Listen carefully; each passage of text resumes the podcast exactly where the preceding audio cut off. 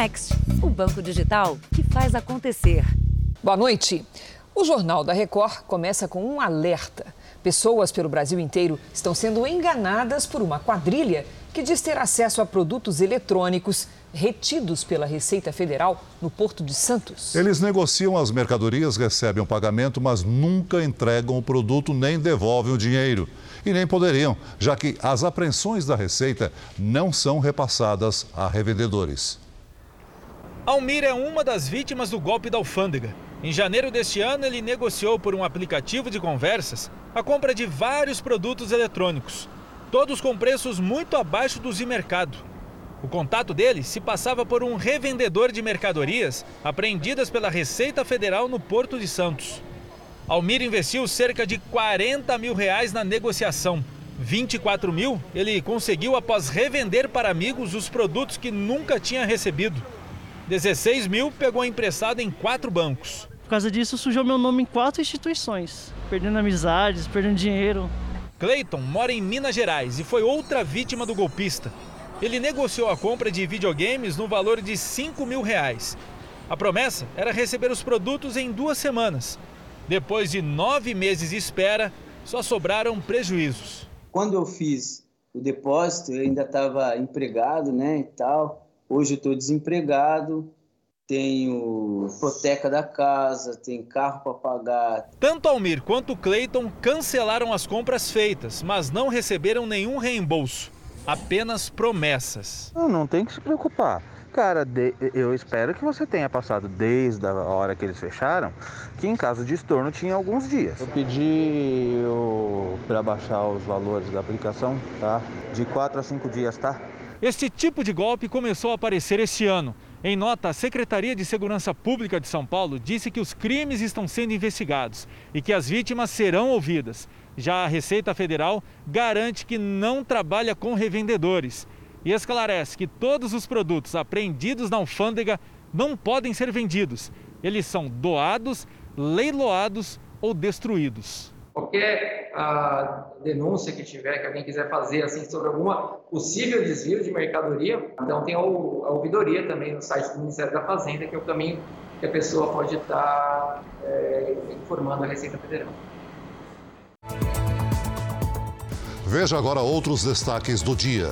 Empresário Luciano Hang diz que omissão de Covid na certidão de óbito da mãe foi um erro. E nega ter financiado notícias falsas. Setor de serviços se destaca entre as novas vagas com carteira assinada. Presidente Bolsonaro apoia a venda direta de etanol e gás de cozinha para reduzir o preço.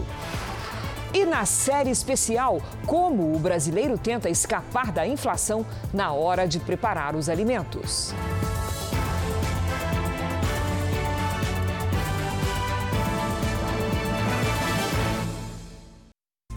Oferecimento Bradesco. Pague do seu jeito. Curta o futuro agora.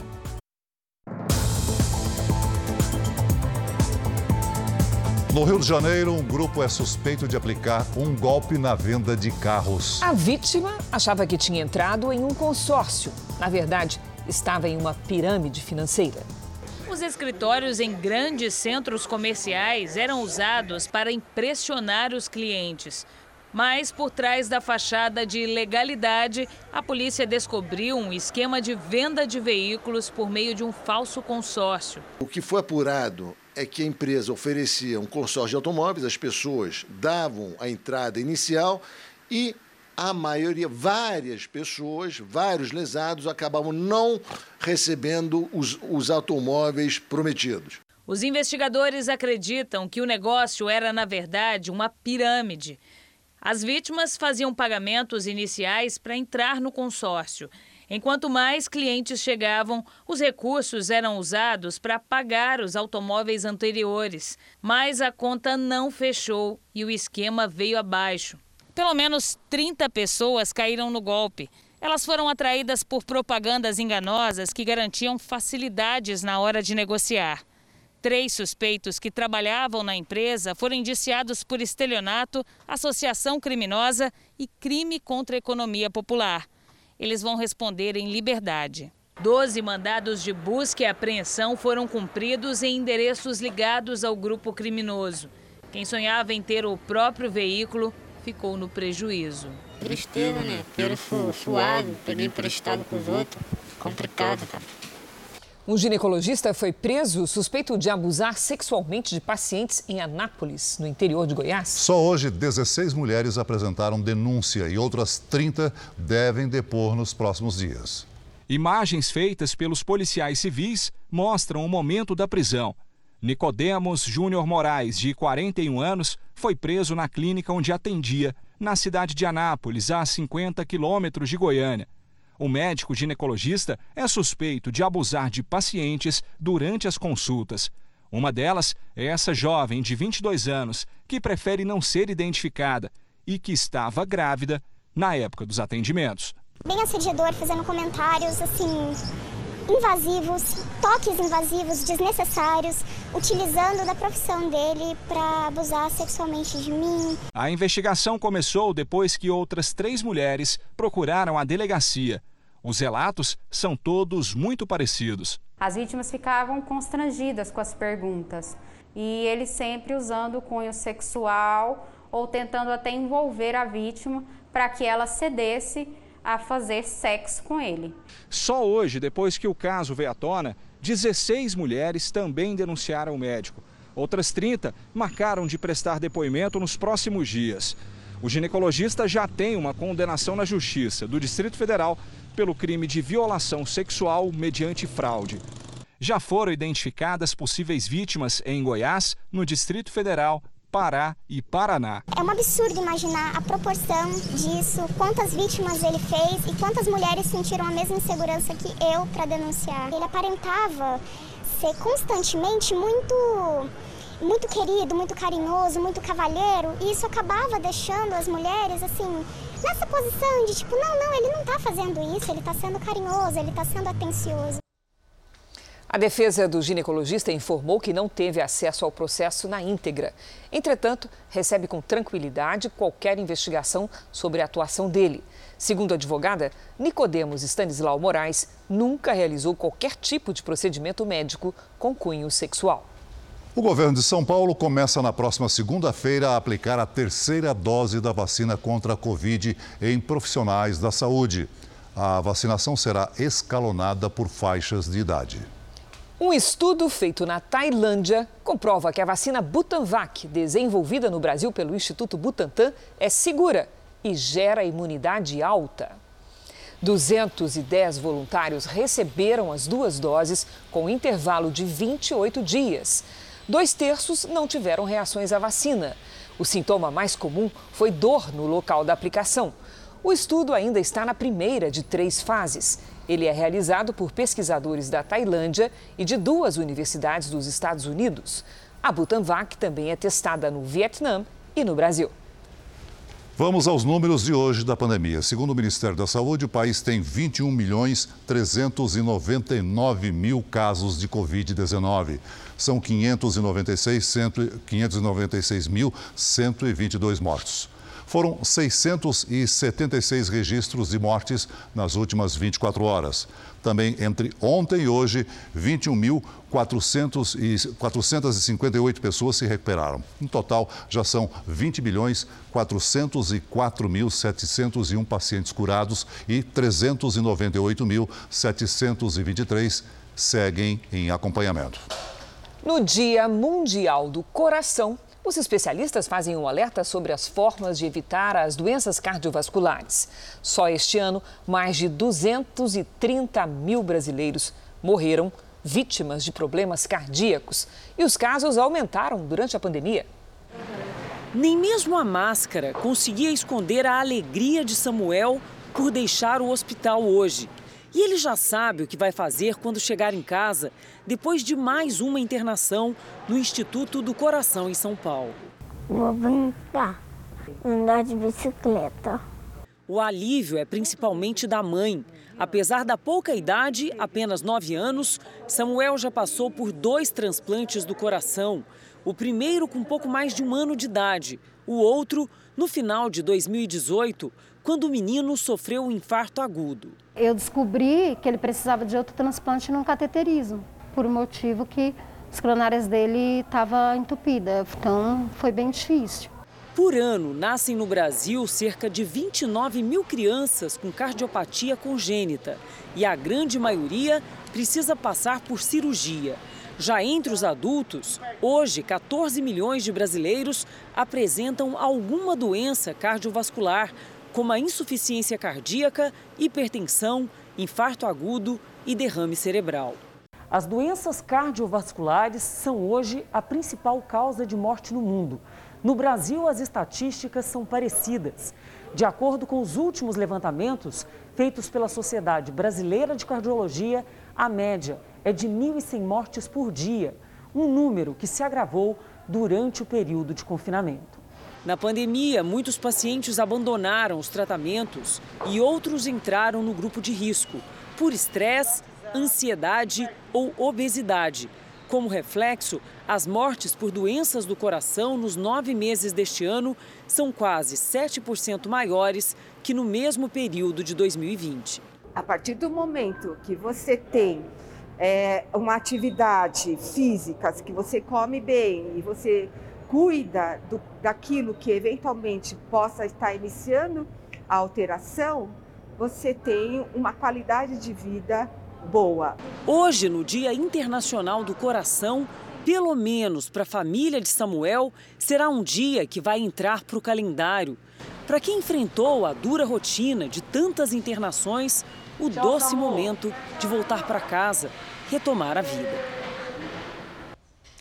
Os empresários da indústria seguem otimistas com a recuperação da economia, mas já estiveram mais esperançosos. É o que revela o índice de confiança da Confederação Nacional da Indústria. Houve uma queda na confiança nos 30 setores pesquisados no mês de setembro. Nesta indústria de máquinas para serviços de saneamento, o momento é de recuperação. As encomendas neste ano cresceram 60%. Um alívio depois que a fábrica chegou a parar a produção por três meses no ano passado. Mas o ritmo ainda está abaixo do que a empresa previa. O que mais atrapalha a retomada é disponibilidade de financiamento para a produção na capital de giro, disponibilidade de matéria-prima, que gera uma grande frustração. Essa preocupação com a velocidade da retomada se repete em muitas empresas. Todos os meses, a Confederação Nacional da Indústria faz uma pesquisa para saber como anda a expectativa dos empresários, se estão mais ou menos otimistas. Em setembro, segundo o levantamento, a confiança diminuiu em todos os setores da indústria. A pesquisa ouviu quase 2.400 empresas pequenas, médias e grandes, de 30 segmentos. Os entrevistados atribuíram uma nota de 0 a 100 de 50 para baixo mostra um nível de pessimismo e para cima, confiança maior ou menor. O índice ainda mostra uma expectativa positiva, mas não recuava tanto desde março, quando a economia sofria os efeitos da segunda onda da pandemia. Tem uma série de elementos que podem estar puxando essa confiança para baixo, que são a inflação elevada, a necessidade de elevação de taxa de juros, é, também alguns elementos de incerteza quanto ao ambiente político. Tudo isso é, faz com que a confiança do empresário recue. Para o empresário, a confiança pode voltar a crescer se os cenários econômico e político se tornarem mais estáveis e com menos incertezas. Uma agenda política é fundamental de união de governo federal, estadual, incluindo o governo municipal, para que a indústria retome a confiança para poder fazer os investimentos, para que possa retomar os empregos.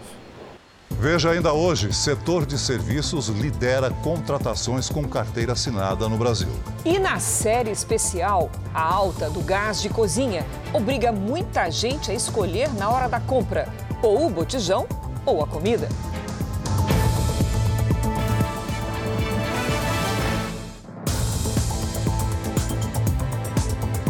O presidente Bolsonaro defendeu hoje em Roraima a venda direta do etanol e do gás de cozinha. Sem passar por distribuidores, esses produtos pagariam menos impostos estaduais e ficariam mais baratos. A comitiva presidencial chegou a Boa Vista pouco antes das 10 da manhã. Jair Bolsonaro participou por videoconferência do lançamento do painel de fogo, plataforma via satélite que vai monitorar os incêndios na Amazônia e no Pantanal.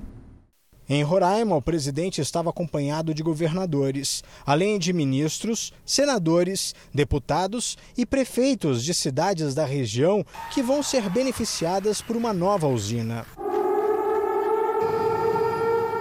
Foram dois anos de construção até a termoelétrica ficar pronta. O investimento foi de aproximadamente 2 bilhões de reais.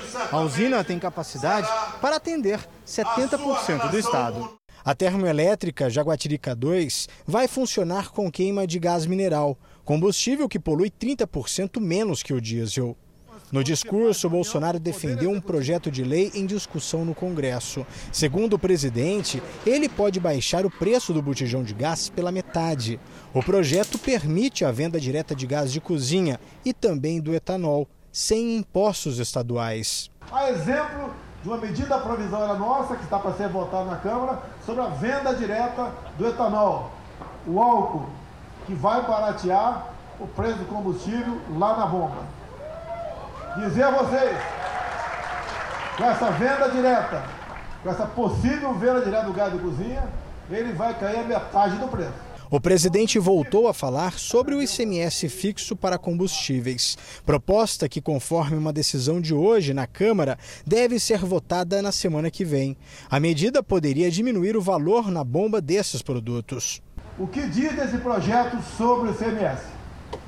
Diz que o valor do mesmo não será mais um percentual, e sim um valor fixo, que poderá ser arbitrado pelo respectivo governador. Cada estado, ao fixar o valor, vocês poderão comparar esse valor com o valor do imposto federal, bem como da margem de lucro do dono do posto, bem como no valor do transporte. Pelo lado político, em um novo pronunciamento durante a tarde, em frente ao prédio do governo do estado, o presidente criticou a ditadura venezuelana, país que tem fronteira com o Brasil no estado de Roraima. Nós não podemos seguir o caminho da nossa querida Venezuela. Nós queremos liberdade e progresso. Queremos um país onde a liberdade de culto se faça presente, bem como a liberdade de expressão. Um país onde você valoriza a família e valoriza a meritocracia. Não queremos seguir o caminho de outros países, que o seu povo, ao inadvertidamente eleger gente com pensamento de esquerda, lançou-se como um todo no caminho da ditadura, da pobreza, da fome e da miséria. Jair Bolsonaro retornou a Brasília no começo da noite. Parlamentares cobram da equipe econômica do governo apoio ao projeto para prorrogar a desoneração da folha de pagamento das empresas que mais empregam no Brasil. As informações com o repórter Luiz Fara Monteiro, direto de Brasília. Boa noite, Fara. Cris, Celso, a todos que nos acompanham, uma ótima noite. O relator, deputado Jerônimo Guerra, esteve com o ministro Paulo Guedes agora há pouco e buscou sensibilizar a equipe econômica. Ele pediu ao governo que não obstrua a votação do projeto prevista para a próxima semana na CCJ, Comissão de Constituição e Justiça. A proposta permite que as empresas de 17 setores substituam a contribuição previdenciária de 20% sobre o salário dos empregados por uma alíquota entre 1% e 4,5% da receita bruta, o que possibilita a manutenção e até mesmo a geração de mais vagas nesse momento aí em que o desemprego atinge quase 15 milhões de brasileiros. Juntos, esses setores empregam mais de 6 milhões de trabalhadores. A desoneração da folha de pagamento está em vigor desde 2011 e tem validade até o fim desse ano. O texto aprovado na Comissão de Finanças e Tributação da Câmara prevê a prorrogação do benefício até 2026. Cris, Celso. Obrigada pelas informações, Fara. E o Senado aprovou hoje o texto base da nova lei de improbidade administrativa. A maior mudança é que dificulta a condenação de agentes públicos. Então vamos voltar a Brasília agora com o repórter Clébio Cavagnoli, que tem os detalhes. Boa noite, Clébio. Oi, Cris, boa noite a você, ao Celso e a todos. A lei exige a comprovação de dolo, ou seja, a intenção de praticar um crime para que o agente público seja punido. Por exemplo, a improbidade administrativa só poderá ser reconhecida quando se comprovar o desejo de causar prejuízos aos cofres públicos. O texto foi aprovado na Câmara em junho e altera, portanto, uma lei de 1992. Como houve mudanças em vários pontos no Senado, agora o texto volta para discussão na Câmara dos Deputados. Cris, é, Celso. Obrigada, Clébio. Vamos ver agora uma notícia que está em destaque no portal R7. O Serviço de Vida Selvagem dos Estados Unidos anunciou que o pica-pau bico de marfim, olha ele aí que lindo, infelizmente será declarado extinto. A espécie com penas vermelhas na cabeça foi justamente a que inspirou os criadores do desenho animado de sucesso do pica-pau. Lançado no país há pela década de 40. Para ver essa e outras notícias, aponte a câmera do seu celular para o QR Code que aparece aí na tela da sua TV ou então acesse r7.com. Veja a seguir: o medo da violência faz disparar os investimentos em segurança nos condomínios. E na série especial, brasileiros que aposentaram o fogão e usam a lenha para cozinhar.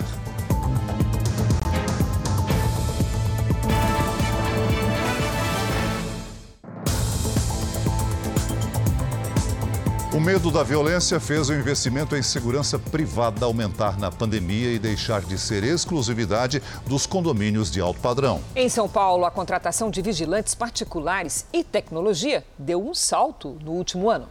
A violência nas ruas do entorno levou os moradores deste condomínio no centro de São Paulo a investir em equipamentos e também a contratar seguranças. A gente teve que optar pela contratação de uma segurança privada para conseguir dar uma sensação de segurança maior para o condômino. Só nos últimos 18 meses, as empresas especializadas registraram um aumento de até 25% na contratação de vigilantes. O vigilante, em sua natureza, tem uma visão analítica, então ele se antecede buscando entender o ambiente e aí prevendo realmente uma possibilidade ou não de um crime. A compra de dispositivos eletrônicos de reconhecimento facial instalados nas portarias também disparou no último ano. Principalmente pela questão pandêmica também, a alteração do sistema de tecnologia é, é, é muito mais aceitável você trabalhar hoje com reconhecimento facial ou até mesmo o QR Code, que não existe um toque, não existe ali um, um contato com o aparelho, né, do que anteriormente era, é, era realizado. Com a retomada das atividades presenciais, muitos apartamentos voltaram a ficar vazios a maior parte do dia. Um atrativo e tanto para criminosos que aguardam uma brecha para entrar. Em muitos casos, eles fingem ser moradores, clonam chaves de acesso e fazem tudo isso sem chamar a atenção. No começo de setembro, dois criminosos invadiram um condomínio de alto padrão usando uma chave magnética falsa. Furtaram joias, relógios e eletroeletrônicos de dois apartamentos. Neste condomínio de alto padrão, as áreas comuns passaram a ser acessadas por QR Codes, gerados exclusivamente para moradores. Quando você entrega uma chave para um usuário, ele vai lá e ele pode emprestar essa chave e passar para terceiros. E através do QR Code, não. Você tem que ter um celular ou a leitura habilitada para que você tenha acesso ao determinado espaço. Um repórter cinematográfico da RIC TV, afiliado da Record TV, foi agredido no Paraná enquanto trabalhava. Ele registrava a história de um motorista preso após ferir duas pessoas num acidente. As imagens mostram João Coloniese partindo para cima do repórter cinematográfico Rodrigo Marques, da RIC TV de Londrina, uma afiliada da Record TV. Além de agredir o profissional, o homem joga o equipamento dele no chão. Rodrigo Marques foi levado a um hospital com ferimentos nos braços e na cabeça. João Coloniese é o motorista desse carro vermelho que se envolveu em um acidente com dois feridos. Ele foi preso em flagrante por lesão corporal culposa de uma das vítimas do acidente. A Federação Nacional dos Jornalistas repudiou a agressão. Em nota, a Associação Brasileira de Rádio e Televisão considerou o ato inadmissível, exigiu punição adequada ao agressor e medidas para a proteção ao trabalho jornalístico. Nossa solidariedade ao colega. No Rio Grande do Sul, um laboratório contratado para fazer exames de câncer em estágio inicial teria realizado os testes por amostragem.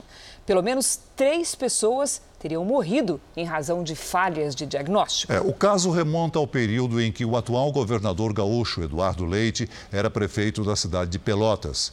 Para surpresa dos pacientes que tiveram diagnóstico de câncer, tempos depois de fazer os exames, após três anos do escândalo, o Ministério Público Gaúcho decidiu arquivar o inquérito que apurava o caso. A Priscila teve o resultado do exame de câncer de colo de útero negativo, mas anos depois foi diagnosticada com uma forma avançada da doença. O meu exame deu normal e a ginecologista da unidade disse que achou estranho, mas uh, ia cauterizar uma ferida que tinha no meu útero. No próximo ano, como de costume, eu refiz meu patológico, porque eu sempre faço de ano em ano, e em dezembro de 2017 ela disse que essa ferida tinha progredido. Ela é uma das vítimas de uma possível fraude em exames de pré-câncer em Pelotas, no sul do Rio Grande do Sul, entre 2014 e 2015. Na época, o atual governador gaúcho, Eduardo Leite, do PSDB, era prefeito da cidade. A atual secretária de Saúde do Estado era responsável pela mesma pasta em esfera municipal. Segundo a denúncia de 2018, o laboratório contratado analisava apenas cinco amostras coletadas de cada 500 recebidas. Para as demais, eram feitos laudos padrão atestando resultados normais dos exames. Feridas grandes no colo do útero que poderiam ser suspeitas de um câncer e o resultado dava negativo. O Ministério Público decidiu arquivar o caso. O problema é que os laudos que sustentaram essa decisão foram feitos entre 2017 e 2018. Mas a denúncia se refere a outro período, entre 2014 e 2015. Esse inquérito ele não respondeu às dúvidas do que, que aconteceu com a, as pacientes, a, a, paciente apontada lá na, no memorando da UBS, né? De fato, não entregou uma resposta sobre isso, nem com as outras mulheres que também tiveram seus resultados negativos. Além disso, de acordo com uma norma de 2013, os municípios são obrigados a contratar um laboratório com capacidade técnica específica para fazer a contraprova dos exames. Só que isso não aconteceu em Pelotas. A gestão é responsável por aquilo que diz a lei. E, infelizmente, Pelotas não cumpriu na época o que dizia a lei, não contratualizou esse laboratório tipo 2. E a gente vai ficar sempre nessa dúvida, né? Como que será que a gente ter, teria essas vidas ainda se não tivesse, né? É, a gestão não tivesse feito o que ela deveria eh, fazer? Eu realmente fiquei muito chocada e muito sentida pelo descaso no atendimento porque eu me senti uh, me senti desvalorizada por não ter condições de pagar um, um pré-câncer particular.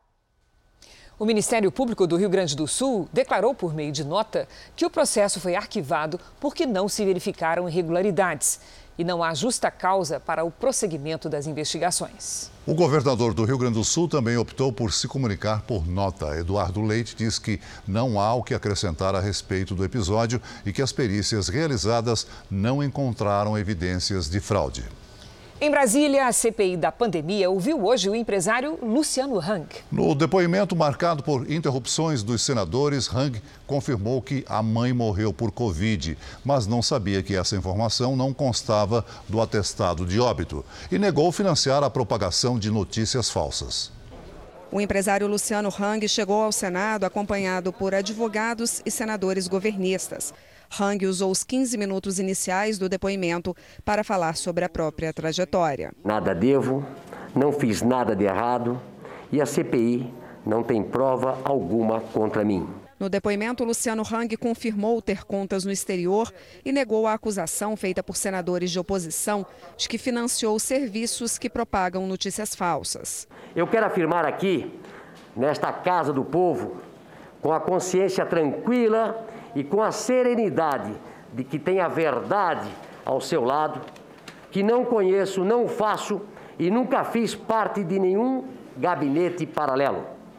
Nunca financiei nenhum esquema de fake news e não sou negacionista. Sou apenas um brasileiro que sonha em viver em um país melhor. Ainda no início da sessão, o senador de oposição, Rogério Carvalho, se descontrolou e pediu que um dos advogados do empresário fosse retirado da sessão. E se ele não me respeitar, não. que ele seja retirado. Está defendendo o cliente dele. Ah, é isso que eles querem. É isso que eles querem. Se retire, se retire mesmo. Se retire. O depoimento foi suspenso por alguns minutos. Em vários momentos, os senadores que comandam a CPI passaram dos limites e desrespeitaram o depoente. Em todas eras do nosso país, houve a figura do bobo da corte.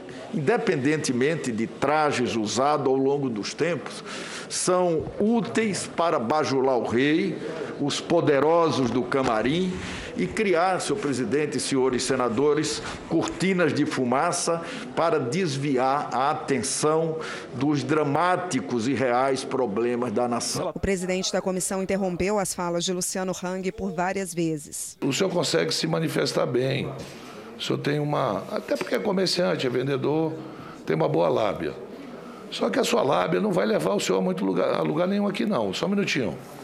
Os seus advogados, que deve, que o senhor contratou, que estão aqui, é, a testemunha tem que se manifestar. Não permite que a testemunha se manifeste sobre suas opiniões pessoais. Ele não pode. Eu estou sendo aqui, é, eu estou sendo aqui bastante nem como investigado, muito menos como investigado. O senhor vira e mexe quer fazer propaganda. É para isso aí. Luciano Hang confirmou que a mãe dele foi diagnosticada com Covid no dia 28 de dezembro, que ela foi tratada em casa com os remédios do chamado kit Covid, mas como não melhorou, foi levada para a Prevent Senior, onde faleceu.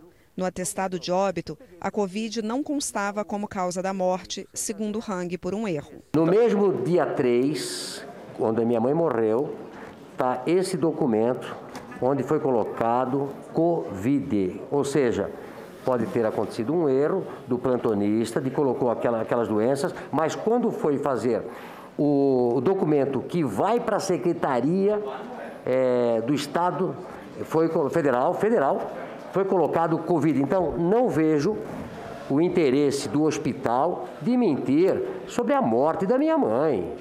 Não vejo.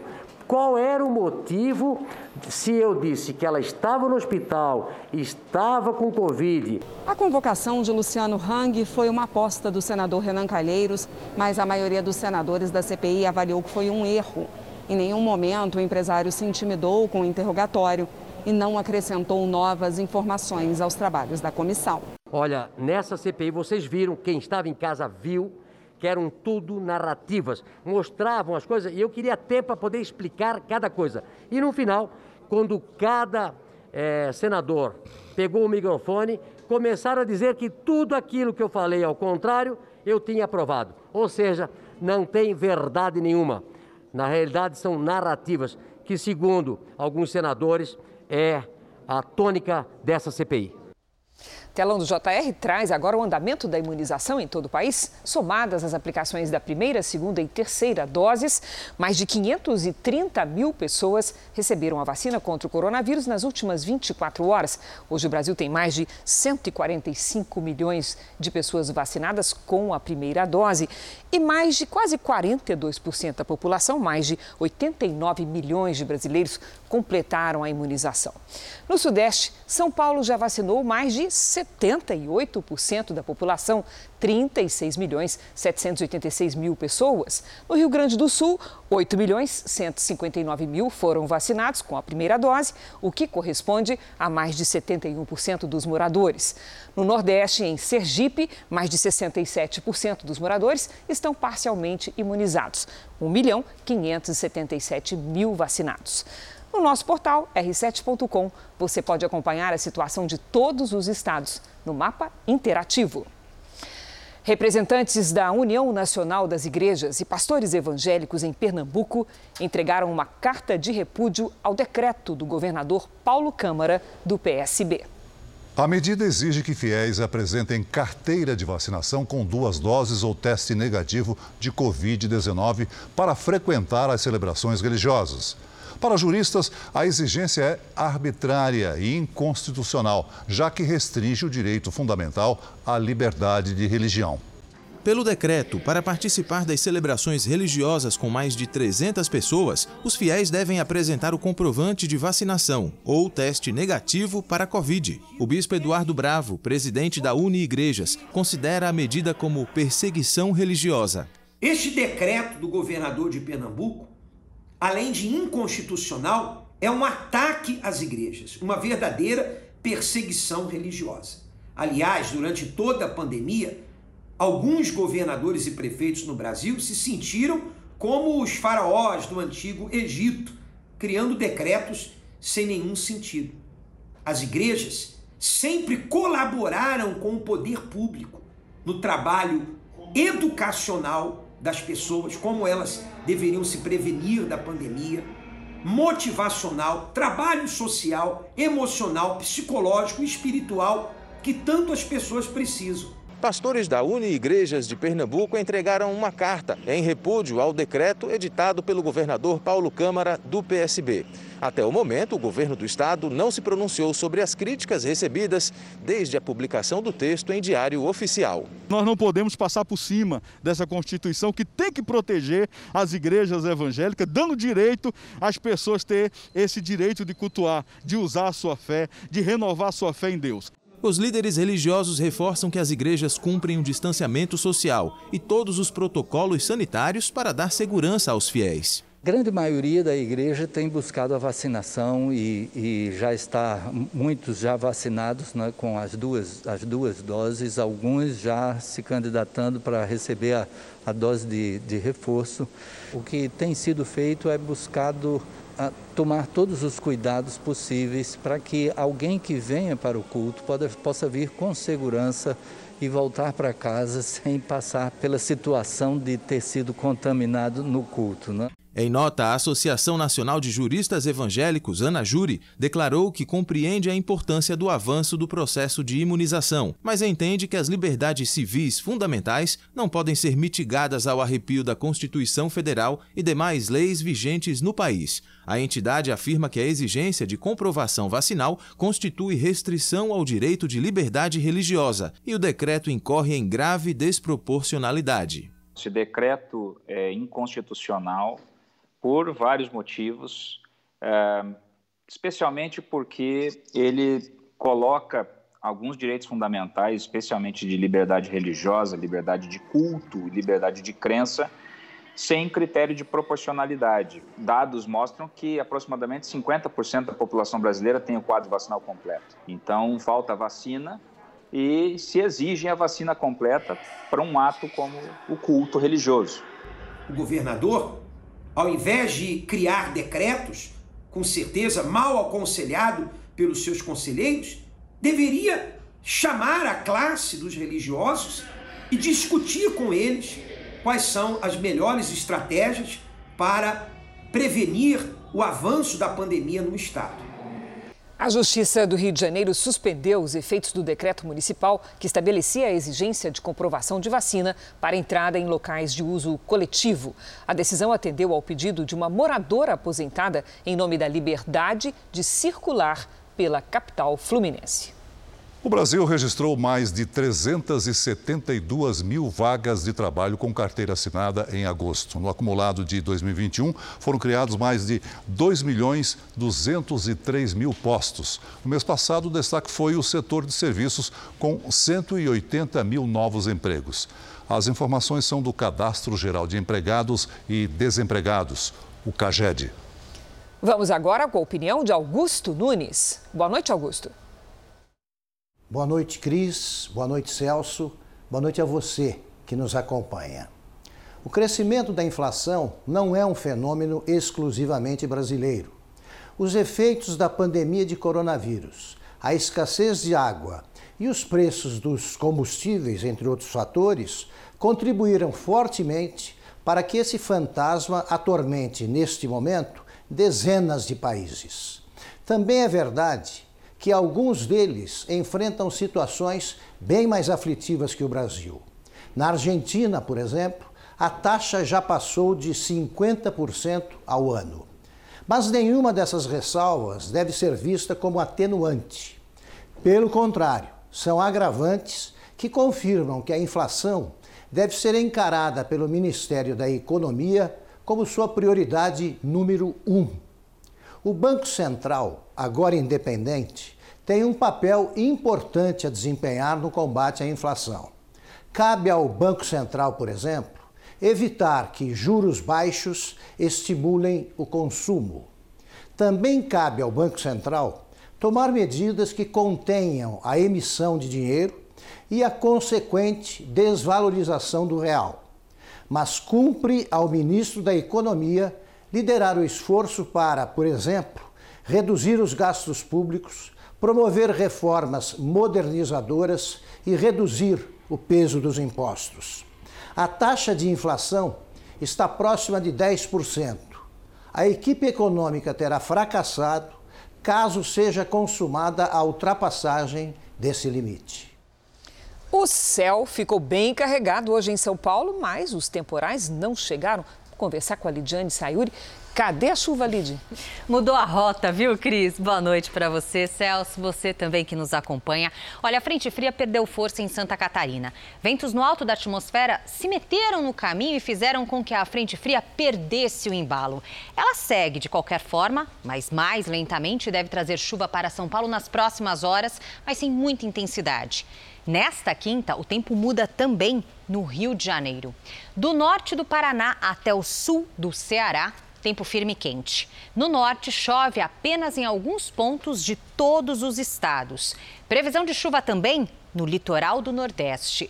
No sul, o alerta para temporais com granizo segue em Santa Catarina e no Rio Grande do Sul. As rajadas de vento podem chegar aos 60 quilômetros por hora. Nesta quinta-feira à tarde, faz até 22 graus em Porto Alegre. No Rio de Janeiro, 25. 35 em Campo Grande, em Teresina 36 e em Manaus até 33. Em São Paulo, dia nublado e mais fresco, com chance de garoa, máxima de 23 graus. Na sexta-feira, 25, com a chegada de uma frente fria e, as, e aí sim chance de temporais. No sábado, 26 graus e no domingo até 28. Tempo delivery. O Marcos está de olho na previsão para São Carlos, no interior de São Paulo. Vamos para lá, Celso. Marcos, o calor segue firme e forte por aí. Mesmo com as pancadas de chuva à tarde e à noite, nas horas mais quentes do dia, a umidade cai. Nesta sexta, faz até 33 graus e a chuva à tarde pode ser forte. Fim de semana com máximas de 32 e 31 graus. Delivery para o Breno, do Recife, Pernambuco. Breno, o calor e o tempo instável marcam os próximos dias no Recife. Nesta quinta, máxima de 29 graus. Na sexta, faz até 30 e no sábado, 29 de novo. Participe do Tempo Delivery pelas redes sociais. Mande a sua mensagem com a hashtag você no JR. Eu volto amanhã, gente. Valeu, Lidy. Até amanhã. Até. Nos Estados Unidos, um condado que recebeu 30 mil imigrantes ilegais desde o começo do mês pretende processar o governo Biden pela crise na área de imigração. Os condados são regiões administrativas menores que os estados e maiores que os municípios. O de Val Verde, no Texas, fica na fronteira com o México. O processo serviria para forçar o governo federal a agir para interromper a imigração ilegal. Ontem, o estado da Flórida também anunciou uma ação legal contra a administração Biden. Os Estados Unidos vivem uma crise sem precedentes na fronteira sul. O Departamento de Segurança Nacional informou que cerca de 4.600 haitianos foram deportados nos últimos dias.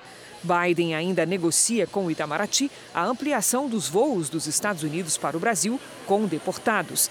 Temporariamente, serão dois por semana a medida é reflexo do aumento de brasileiros detidos ilegalmente na fronteira. O gás de cozinha virou um dos vilões do orçamento das famílias. Subiu quase cinco vezes mais que a média da inflação em um ano.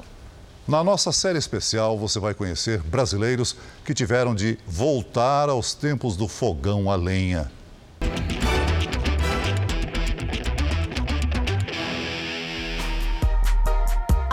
Algumas começam a entender o mundo por meio das cores e das formas. Outras já estão aprendendo a juntar as letras do alfabeto. Todas as crianças aqui precisam de um empurrãozinho, porque ficaram mais de um ano sem ir à escola. Essa pandemia foi muito complicado, porque alguns pais até estavam desistindo de mandar as crianças para a escola ou de fazer as aulas online. Então a gente acabou socorrendo. Vânia é presidente da Associação de Moradores do bairro de Monte Serra, em Itapevi, na Grande São Paulo. Além do reforço escolar para as crianças, a associação oferece cursos profissionalizantes para os pais. Tudo de graça. E quem paga a conta é o frango assado. Ele é muito gostoso, muito bom o frango, viu? Uma delícia. Qual é o problema? Então, o problema foi que teve um aumento muito drástico no gás. Em abril, ela pagava 89 reais pelo botijão. Subiu para 92, 95, 97, 99 e nesse mês passou a custar 105 reais. 120 com o valor da entrega. Vânia colocou tudo na ponta da caneta. Resultado: para que a associação tenha lucro na venda do frango, ela teve que aumentar o preço de 25 para 35 reais. E ainda vender adiantado, porque a máquina de assar só é ligada quando estiver com a capacidade máxima de 20 frangos. Mesmo assim, o faturamento é baixo. O lucro, ele não era esse, era um valor bem melhor. O frango sempre foi uma alternativa viável, mas ultimamente é um luxo por aqui. Eu tenho ouvido muito. Prefiro comprar que já está assado porque eu economizo meu gás em casa. Tenho ouvido bastante nesses últimos tempos. E tem gente que está numa situação ainda pior. Não tem nem como pagar pelo frango assado, nem pelo gás. Que é o caso da dona Josineide aqui, que aposentou o fogão já faz alguns meses, né? Ah, já. Uns dois, três meses já. Antes da senhora decidir fazer um fogãozinho aqui a lenha, o que, que aconteceu? Teve uma fase que não tinha nem o que comer, nem cozinhar. Ficou quantos É. meses sem gás? Uns dois meses. Sem gás Sem- nenhum? Nenhum. Quer dizer que a senhora já estava tendo que escolher, ou era o gás ou era a comida. É, o gás ou a comida. A dona Josineide está desempregada e recolhe material reciclável para ajudar nas despesas da casa. Aproveita e pega pedaços de madeira também para alimentar o fogão. A gente tem uma ideia romântica do fogão É. a lenha, né? Mas aqui não tem nada de romântico, Não. né, dona Josineide? Nada. Não. Porque aqui é pura necessidade. É, pura necessidade. Porque senão a gente não fazia, né? Carne, vixe, eu não sei nem a época que eu comi um pedaço de carne. É só frango, pezinho de frango, pescoço, essas coisas. Hoje eu vou fazer um macarrãozinho passado na manteiga. Só isso, Só. macarrão na manteiga? Só. E o fogão fica onde? Fica na cozinha. Fica aqui dentro? É, aqui dentro. O fogão a senhora usa assim excepcionalmente, Só de vez em quando. De vez em quando. Muito raro é usar ele para não gastar o gás, né? Para não gastar o gás. É, É, porque- quando chove? Quando chove, aí eu tenho que usar ele. Uhum. De vez em quando. De vez em Aí quando. o gás é É, assim, é, é fechado. controlado. É controlado. O ministro Paulo Guedes afirmou repetidas vezes que o preço do botijão de gás poderia cair pela metade. Mas isso não aconteceu. O gás de cozinha virou um dos vilões do orçamento das famílias. Subiu quase cinco vezes mais que a média da inflação em um ano. Desde o início de 2021, o preço médio do botijão ficou quase 30% mais caro, segundo a Agência Nacional do Petróleo. Como acontece com a gasolina, o gás de cozinha é influenciado pelos preços internacionais. Com o dólar alto, o botijão também encarece. A estimativa que a gente tem que essa taxa de câmbio não deveria estar em 5,10, mas sim em 4,10. Bom, isso também jogou lenha na fogueira da inflação. O gás está tão caro que essa revenda na zona leste de São Paulo está parcelando o preço do botijão em duas vezes no cartão de crédito. É melhor assim facilitar o pagamento a prazo do que vender fiado. Tem pedido muito para parcelar, já liga, já pede parcela, parcela.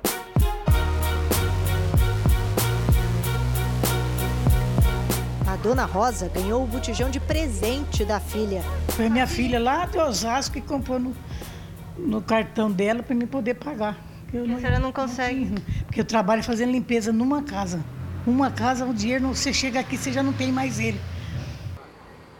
Para a síndrome da inflação, o remédio imediato tem nome: juros altos.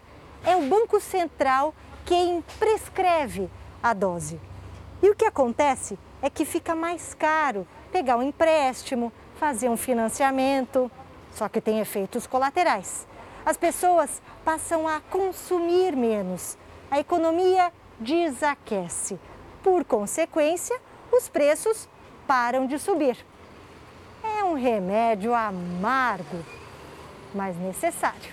Isso é assim em todo mundo, porque o crédito fica mais caro e o crédito mais caro, as pessoas tomam menos empréstimos, as pessoas ficam mais cautelosas e com isso diminui o consumo. E a queda do consumo faz com que a inflação arrefeça. Portanto, os juros constituem um instrumento importante para conter surtos inflacionários. Enquanto a inflação queima a renda das famílias, milhões de brasileiros precisam fazer duras escolhas todos os dias. Ou o gás ou a comida. É. Não dá para comer gás, né? Não, não dá. Se compra o gás, você não compra o arroz, não compra o feijão. É que você não tem muito o que fazer. Acostumado, ninguém está acostumado com nada na vida. Mas. Não tem pra onde correr. Não tem pra onde correr.